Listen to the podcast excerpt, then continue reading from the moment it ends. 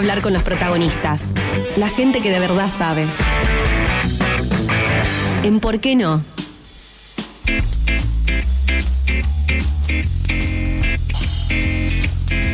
¿Vieron qué temazo escuchamos antes de la tanda?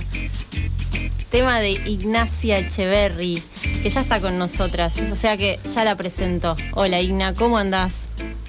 Hola, Hola. ¿cómo andan? Muy bien, qué bueno tenerte del otro lado un rato para charlar un poco de, de tu música, de tu trayectoria. Eh, bueno, primero... Gracias. Sí. Gracias por invitarme. Sí, sabes que eh, cuando escuché tu último álbum y este tema en particular, Stranger Things en Tilcara, eh, Sí. básicamente, y con este inglés te lo digo, con este nivel. Sí, muy bueno, muy buena la combinación, muy interesante esa idea de Stranger Things con Tilcara. Sí, sí, sí. Pero bueno, antes de, me- de meternos con un poco para que nos cuentes la historia de ese tema y de otros temas, vamos a deconstruir los temas también. está bueno, está bueno recordar que tu último disco, que es el cuarto, Darlo Vuelta a Todo, eh, está nominado a los premios Gardel como mejor álbum pop alternativo. Así que Sí. felici- felicitaciones por ello. Muy- Muchas gracias. Muy merecido. gracias. Bueno, Gracias. me gusta siempre eh, arrancar las entrevistas con los artistas, un poco acercándolos al público, comenzando como por el inicio, básicamente, ¿no? ¿Cómo, cómo arranca tu vida musical? ¿En qué contexto? Y, y de dónde sos? Como para empezar a situarnos un poco en tu historia. Bien. Bueno, ayer por el año 42, no. Eh, yo soy de, de- del, del oeste, soy conurbana, de, de- Morón. Nací Sí. en Morón, me crié en Ituzaingó, eh, provincia de Buenos Aires. Eh, y, bueno, mi mamá era, eh, bueno, es profesora de piano, ahora ya no toca más, pero bueno, en su momento este, había un piano en mi casa y una guitarra en un placar. Y todo empezó como medio jugando, sacando temas de, de Nirvana, jugando. Este, y bueno, después eh, empecé a, a tocar can- canciones que iba sacando. Em, quiero, estoy seleccionando para resumir porque esto puede llegar a, si no me recuerdo, a, a- me voy Hasta la ramas. una y Pero media de la mañana. voy a- seleccionar. No, bueno, pero ponele... Eh, ¿En qué, ¿Te Eh. acordás más o menos la edad que tenías cuando agarraste la guitarra o después cuando empezaste a zapar o a ir a bares a tocar? Como ese inicio, por decirlo de alguna manera, Bien. musical. Genial. Te lo ayudo ahí Empe- acotando. Listo, ahí ya me ordenaste, como una cura, edición en tiempo real. Claro. Eh, me encantó. A los 11 años agarré la guitarra y empecé a tocar y, y desde entonces.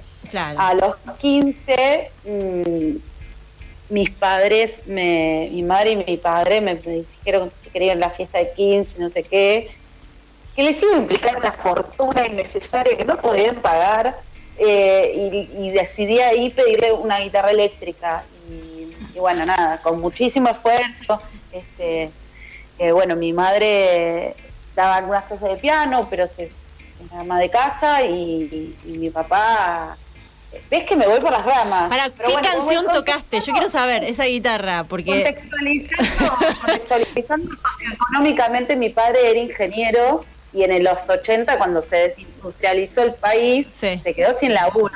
Él trabajaba, creo que en, en Asindar, por ejemplo, como en metalúrgicas. Sí, Y nada, entonces, digo, para contextualizar un poco, guitarra eléctrica para una familia de clase media baja fue muy difícil pagarla, pero eh, bueno, las cuotas. Claro. Y llega luego de la educación secundaria, eh, llego al Conservatorio de Morón, que es un conservatorio gratuito municipal, donde pude aprender guitarra, eh, a tocar guitarra, pero desde lo académico, hubo un montón de cosas que me sirvieron un montón, otras que me aburrieron un montón, y mientras iba con profes particulares tocando guitarra eléctrica. Claro. Así que un poco me formé desde, tuve como una formación académica, después mucho zapar con amigues y sacar temas de oído y, y jugar, y después vinieron los, los, la- los programas de sintetizadores de la compu. ¿De qué año estamos hablando, Ignacia? Más o menos para saber eh, en, en qué década estamos eh, empezaste con esa guitarra eléctrica. Con la eléctrica empecé a los 15, en año 95. Bien, ahí, como para ubicarnos eh, Claro, en, en después, línea de tiempo en- musical, ¿no? Ahí va, 98, entro al conservatorio y empecé a estudiar con profes particulares, como más géneros más populares, como jazz y blues y qué sé yo. Nada, como que me fui ¿Y picoteando data que me iba interesando. De una ahí. Escuchaba de todo. Tuve épocas de escuchar mucho blues. En una época tocaba tango y escuchaba mucho tango.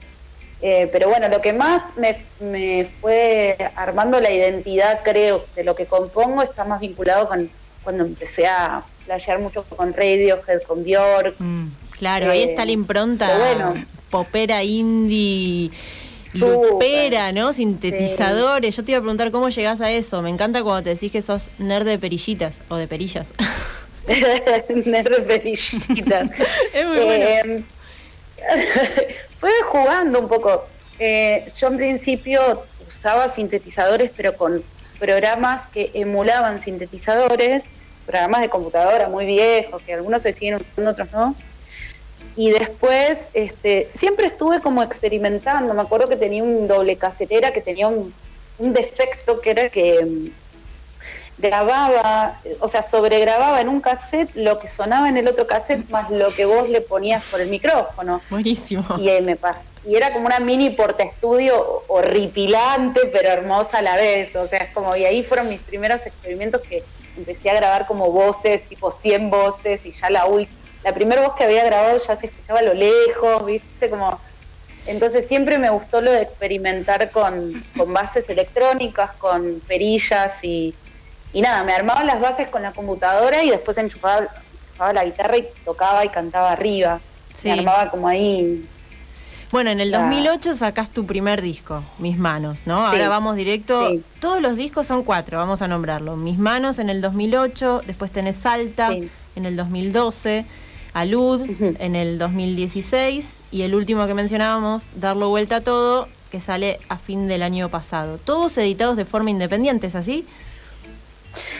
Sí, eh, sí, o sea, la distribución después de cada uno fue a través de el, el último disco, lo está distribuyendo eh, Chancho Discos, que es un sello independiente, pero desde la parte digital. De Salta hubo una, salió por un sello que se llama RGS, eh, que es un sello donde estaban algunos materiales de Dio Frenkel, de hecho llevo ese sello a través de él, que yo tocaba en su banda en una época. Y, mm, pero sí, todo muy autogestivo y muy independiente. O sea, Sí, Sí. sí. bueno, con sus pros y sus contras, seguro. Pero para no irnos por las ramas más que nada, porque sabemos que tenés una clase a las 8, ¿sí? Nosotros también tenemos Sí, que continuar la vida radial. No, pero no quiero dejarnos muy poco tiempo para poder realmente recorrer tu último disco, que es el que está nominado a los premios Gardel, darlo vuelta a todo, es un laburazo, son siete discos, eh, perdón, siete temas. Eh, todos compuestos íntegramente por vos. ¿Querés contarnos de qué se trata? Porque yo lo que leía es que era un espacio muy de juego, de exploración, eh, y que fue como un- una profunda escucha, ¿no? No solo musical, sino personal en este proceso. Así que contanos un poco. Ahora va, va a aparecer uno de los primeros temas del disco. mm. sí, es la primera vez, por ejemplo, que grabo un tema tan acústico, tipo guitarra y voz, por ejemplo, que fue todo grabado de una sola toma Sí. y con sonidos ambientes. La verdad es que este disco fue el primer disco que me anim- mío que me animé a producir sola, Sí. no solamente desde la composición, sino desde la producción artística.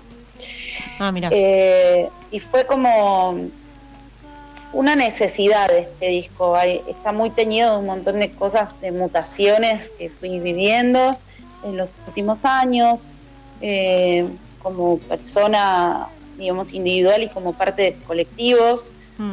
Eh, y, y la verdad que bueno, fue un placer trabajar con Natalia Perelman, que la conocí eh, casualmente en los premios Gardel anteriores, que eh, nos cruzamos ahí y bueno, nos pusimos a hablar y bueno, enseguida nos pusimos en sincro.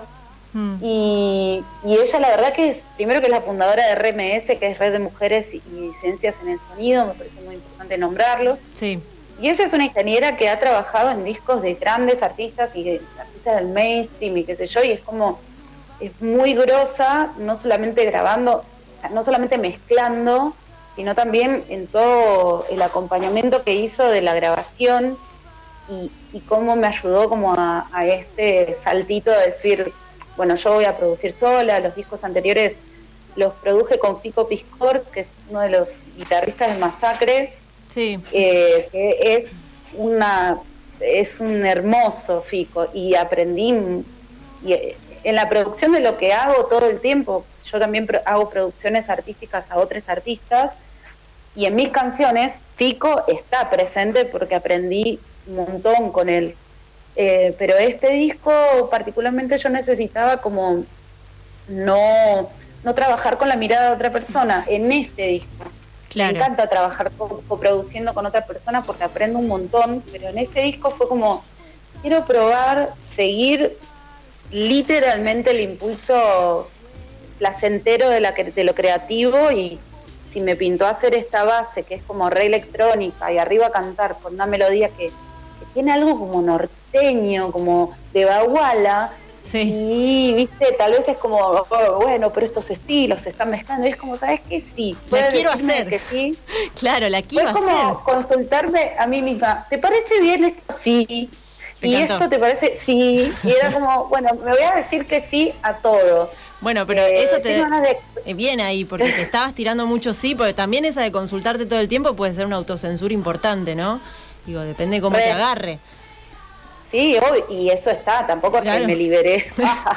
no, bueno, pero es un, creo que fue un entrenamiento de búsqueda de placer creativo. Bien. Y compositivo. Fue un entrenamiento, así como entrenamos de construirnos, así como entrenamos el lenguaje inclusivo, así como entrenamos la empatía, como entrenamos eh, la de, construir lo, el humor todo. machista. ¿no? sí, sí. Creo que todo es un entrenamiento y porque son hábitos que traemos de, mucho tiempo y de mucho consumo también, ¿no? Como consumimos la idea de lo que está bien, lo que está mal la música y, me parece que nada, fue una también una búsqueda de, conectarme conmigo y de lo que tenía ganas de decir, de la manera en que saliera, sin pensar en Mm, esto no tiene estribillo por ahí, de acuerdo a que, también me gusta pensar en esas como en esas cosas y diseñar a veces canciones, tampoco digo que eso no es una expresión artística, me parece que lo es y, que, que nadie puede decir qué está bien y qué está mal en, algo que tiene que ver con la expresión artística. Pero particularmente en este disco fue como dejar que salga lo que salga como salga.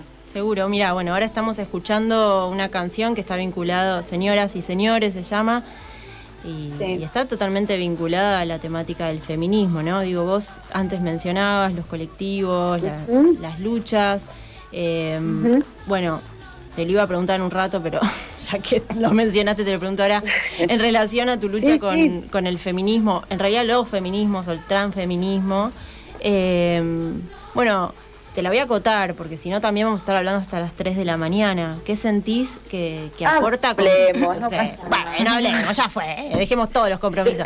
No, ¿qué, sentís que, aporta a tu vida en lo personal, a vos, como que aportó justamente en lo más cercano que tenés, que fue eh, el desarrollo de este último disco? Y qué aportas en lo, qué crees que aporta en lo colectivo, ¿no? Según tu experiencia y, tu mirada de lo que son los feminismos. Uh, uh no conté nada. bueno, si quieres hablamos de otra cosa, Igna. No, no, está todo bien. O sea, a mí el, transfeminismo siento que es como que no es, es, un concepto, es, como, ¿no?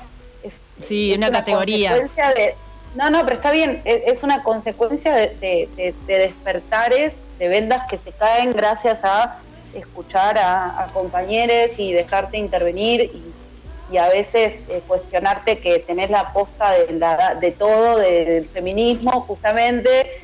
Un poco la canción habla de eso, habla de algunas posturas que se ponen desde, desde esto es feminismo y, y esto del transfeminismo no es feminismo y yo, bueno, sobre todo como que salió como mucha, mucho en, descarga de, de, algunas situaciones que muy, muy puntuales y particulares que lamentablemente tuve que vivenciar donde este, nada, la, exclusión a, compañeros eh, trans y no binarios fue como bastante horrible.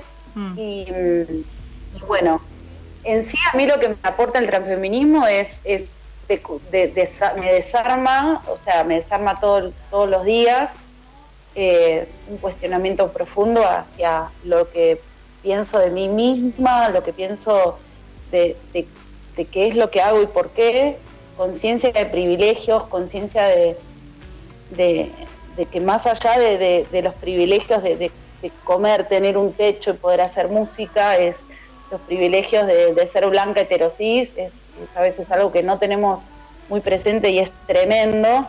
Eh, realmente la, diferencia de oportunidades y de espacios que, hay con, diversidades y con personas que, que no son blancas y heterosis eh, entonces, em, me parece que me aportó como, me aporta eh, el descubrimiento y, empezar a ver la Matrix, pero no me, no me llevó a ningún lado todavía. Lo que me abrió es una puertita para que voy a, un camino que voy a recorrer hasta que me muera. No creo que pueda desinstalar todo el chip que me metieron desde tan chiquita sobre el rol que tengo que cumplir como mujer en la sociedad, sobre el cuerpo que corresponde tener, sobre pero bueno, en esa vamos. Vamos a llegar hasta donde más podamos llegar. Intento no solamente eh, tratar de abordar lecturas que me, que me, que me interpelen y que me, me, corran del lugar de confort, sino también hablar con personas eh, que, que, no que están en, en, la misma, digamos, mm. y, y, también lo que me aportó, sobre todo el apoyo a la, a la, a la Ley Nacional por el Aborto Legal, Seguro y Gratuito, que, impulsó el aglutinamiento de tantos colectivos, ¿no? Desde las audiovisuales, las músicas, eh, etcétera, etcétera, etcétera, fue eh, empezar a agruparnos en asambleas donde, nada, nos agrupábamos para ver cómo ayudar a campaña, a llevar las sillas de un lugar a otro, a, mm. la bandera, qué sé yo, y, y en esa organización, mm. sí. No, pensaba en esto que contabas de las, otras identidades, del transfeminismo y, mm, también esto que decís, empezar a agruparse en grup, en, con, los músicos, con las músicas. Y, qué pasa en, el ambiente de la música con esas identidades? Digamos, falta todavía mm. que se visibilicen. Hay una bocha. Claro, sí, hay una bocha. Hay un montón y, ahí... Por supuesto. Eh, eh, tienen la misma lucha, digamos, que, las músicas en general, me imagino. En, en esta cuestión de eh, buscarle la vuelta para poder visibilizarse. Eh, me parece que sí, todos estamos en la, en la misma, o sea, sea, claramente hay una, hay una diferencia muy, sí, ha habido una diferencia muy grande entre un chabón mm. heterosis y cualquier otra persona, pero después del chabón heterosis le sigue la mujer blanca heterosis. O sea que creo que... Eh, sí, viene escalonadito. viene en el último peldaño. sí, sí. Sí, o sea, nada, yo la verdad es que estoy más para escuchar que para, que para decir. Mm. Eh, por suerte tengo la, la, la, suerte de, de, haber conectado con un colectivo que se llama Muto, que es músicas transfeministas del oeste, que son todas músicas de zona oeste y donde se generan cuestionamientos y debates y, impulsan... Eh, visibilización de los proyectos desde una óptica transfeminista que de la cual voy aprendiendo minuto a minuto, pero no, no es algo que tenemos como ahí. No, y como todos además, ¿eh? lo que pasa es que es un programa donde elaboramos la perspectiva de género y estamos todos en constante búsqueda y de construcción, digo, esto es claramente un camino para todos. Pero bueno, vamos a, una canción que te voy a conectar con un tema que hablamos al principio del programa, eh, que el tema es Sácame de acá, que es el primer tema de tu último disco, Darlo Vuelta a Todo, ¿no? Y me llama la atención por esto, porque en una nota te escuchaba decir, eh, en relación a este tema, decías que la adicción que genera el consumo de la imagen del otro a través de las redes y de esta idea del éxito o supuesto éxito del otro, y que vos para empezar a, componer y que este fue el primer tema que salió, tuviste que apagar el celular y como también apagar la mirada del otro. ¿no? Eh, total. ¿Cómo fue algo que, ese mini proceso o, macro? Es algo que, que, nos está pasando a todos. Nadie es inmune al, a, este consumo de.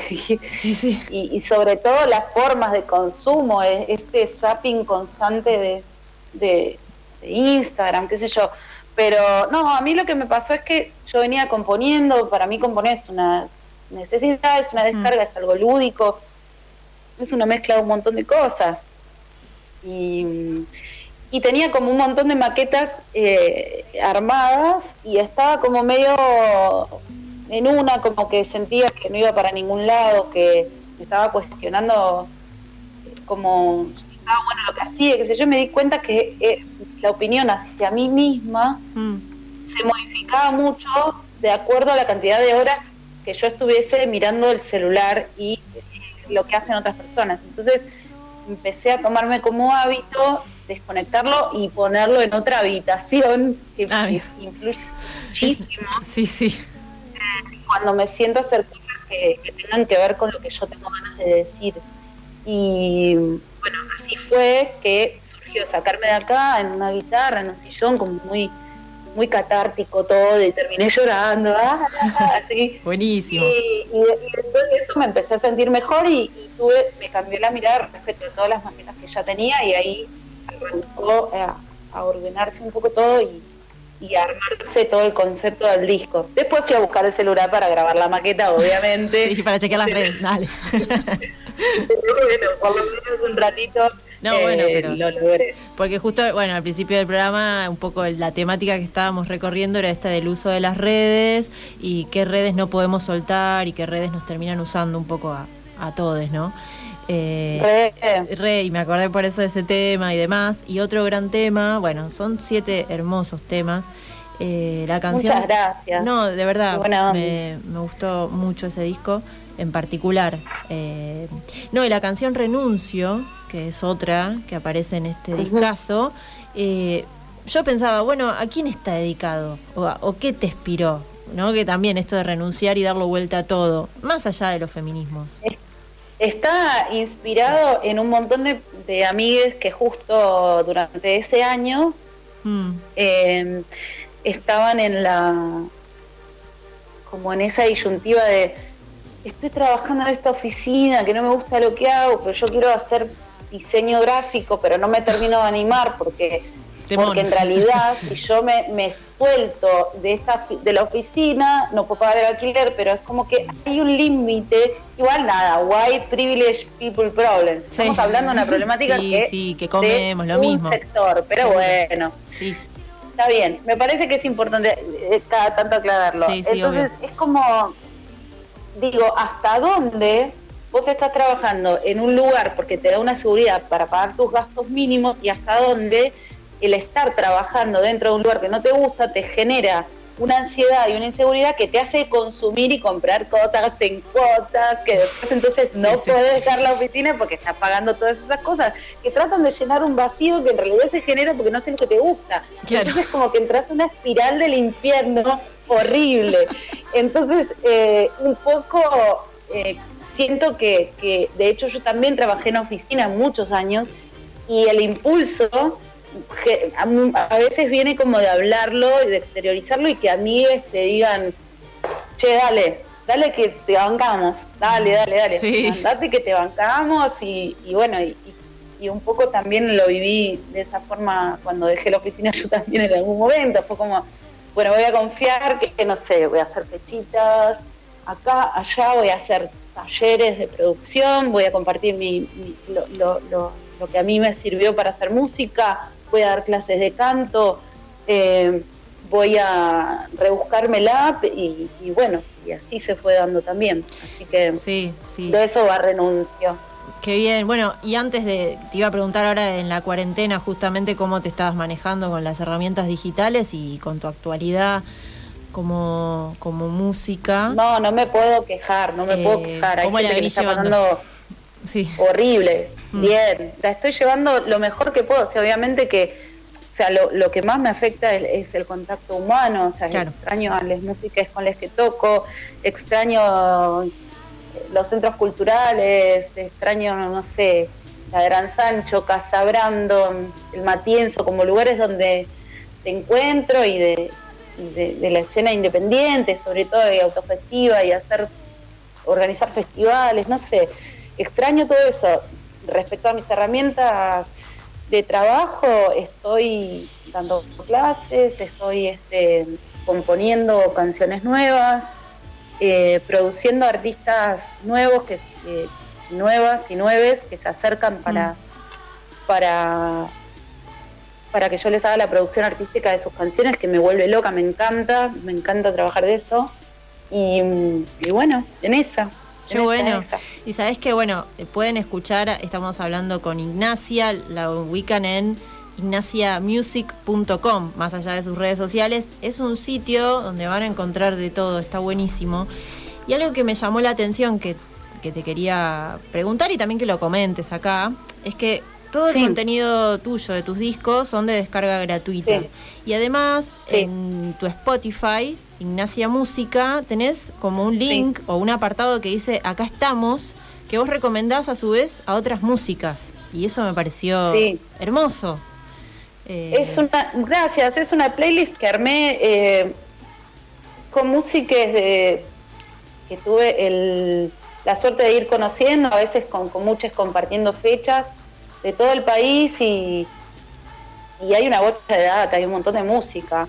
O sea, mu- mujeres trans, travestis, no binarias, mm, eh, fue como eh, en la época que, que- en la que en la que por ahí no sé se, se dio como mucho el debate gracias a, a la ley de cupos se dio mucho el debate eso Sí. es indiscutible y mm, sobre la presencia de en principio mujeres en el escenario lo que pasa que bueno después llegás a esos escenarios y te querés ir a veces porque nada, el Claro. sonista te, te dice que si querés que te afine la guitarra, te dice que no sabes nada, que vayas a lavar los platos, qué sé yo. Entonces no sé hasta dónde... Sí. eh, Y bueno, bueno, habrá que seguirla sí. poniéndole el pecho, pero, ¿no? Pero bueno, me parece que es importante, sobre todo desde, desde siento que es muy importante desde, desde las músicas independientes autogestives, que así como compartimos el último tema de este Rosalía, que nos vuela la peluca, compartamos los singles y los discos de nuestros colegas, porque me parece que esa es la forma de, trabajar en red y que realmente nutre eh, la escena independiente. Estas nominaciones de los premios Gardel Mm. me parecen como muy nu- como coloridas porque se sumaron muchos proyectos independientes, autogestivos, que no necesariamente están dentro de una estructura discográfica. Y me parece que eso se, se logra gracias al, a que nos vamos apoyando entre nosotros, en que esto de la competencia es algo que le conviene solamente al, Al a las corporaciones, digamos, a la industria. Realmente la competencia es algo que consumimos como eh, por MTV, ¿viste? Claro. Que, que había que ser Sí. pomelo. Tal cual, no, Y- es que es el mismo y- patriarcado, por eso cuando veo esto de acá estamos, de vos recomendar, de generar red, de visibilizar a pares, eh, bueno, nada, lo traigo porque la verdad que me parece que está bueno difundirlo y compartir como la posibilidad eh, de esto, de, de- de generar red justamente, y contra la idea que De sabemos una. bien patriarcal y capitalista, de la idea de la competencia entre, principalmente entre mujeres, ¿no? Porque esa es la bajada de línea. Total. Eh, pero así que Re, bueno, re. de nuevo felicitarte. eh, se nos está terminando el tiempo de charla. Vos te tenés que ir a dar una clase, ¿no era así? Suerte que tu alumna o alumne era copade, me dijiste. Así que buenísimo. Sí, es una masa, Anita, sí, una Eh, genia. Pero bueno, felicitarte de nuevo eh, por tu laburo, por darlo vuelta a todo. Vamos a ver qué pasa en los premios Gardel. Igual imagino que la nominación en sí, ¿no? Como mejor álbum pop alternativo ya, es un montón. Sí, ya está buenísimo, sí, sí, sí. sí. Y, bueno, cuando... Sí, le, da... ¿Cómo? Perdón. No, que las nominaciones creo que están buenísimas para, para darle visibilidad a proyectos independientes. O sea, ya, ya eso es un montón. Que te contento. Así que bueno, Ignacia Echeverry, eh, te despedimos y cuando tengas ganas de compartir algún nuevo tema, también nos avisás. Uh, por acá lo pasaremos. ¿eh? Se viene, se viene un nuevito. Obvio. Bueno, nos avisás y lo, compartimos. Genial, buenísimo. Me encantaría seguir charlando. Ay, sí. Así que nada. Bueno, la seguimos por WhatsApp. Dale. Gracias, gracias. Bueno, gracias. Un besito para allá, che. que estén bien. Adiós. Adiós. bueno, una genia, Ignacia Echeverry, cantante, guitarrista y compositora argentina. Vamos un tema de ella y después seguimos con ¿Por qué no hasta las 9 de la noche?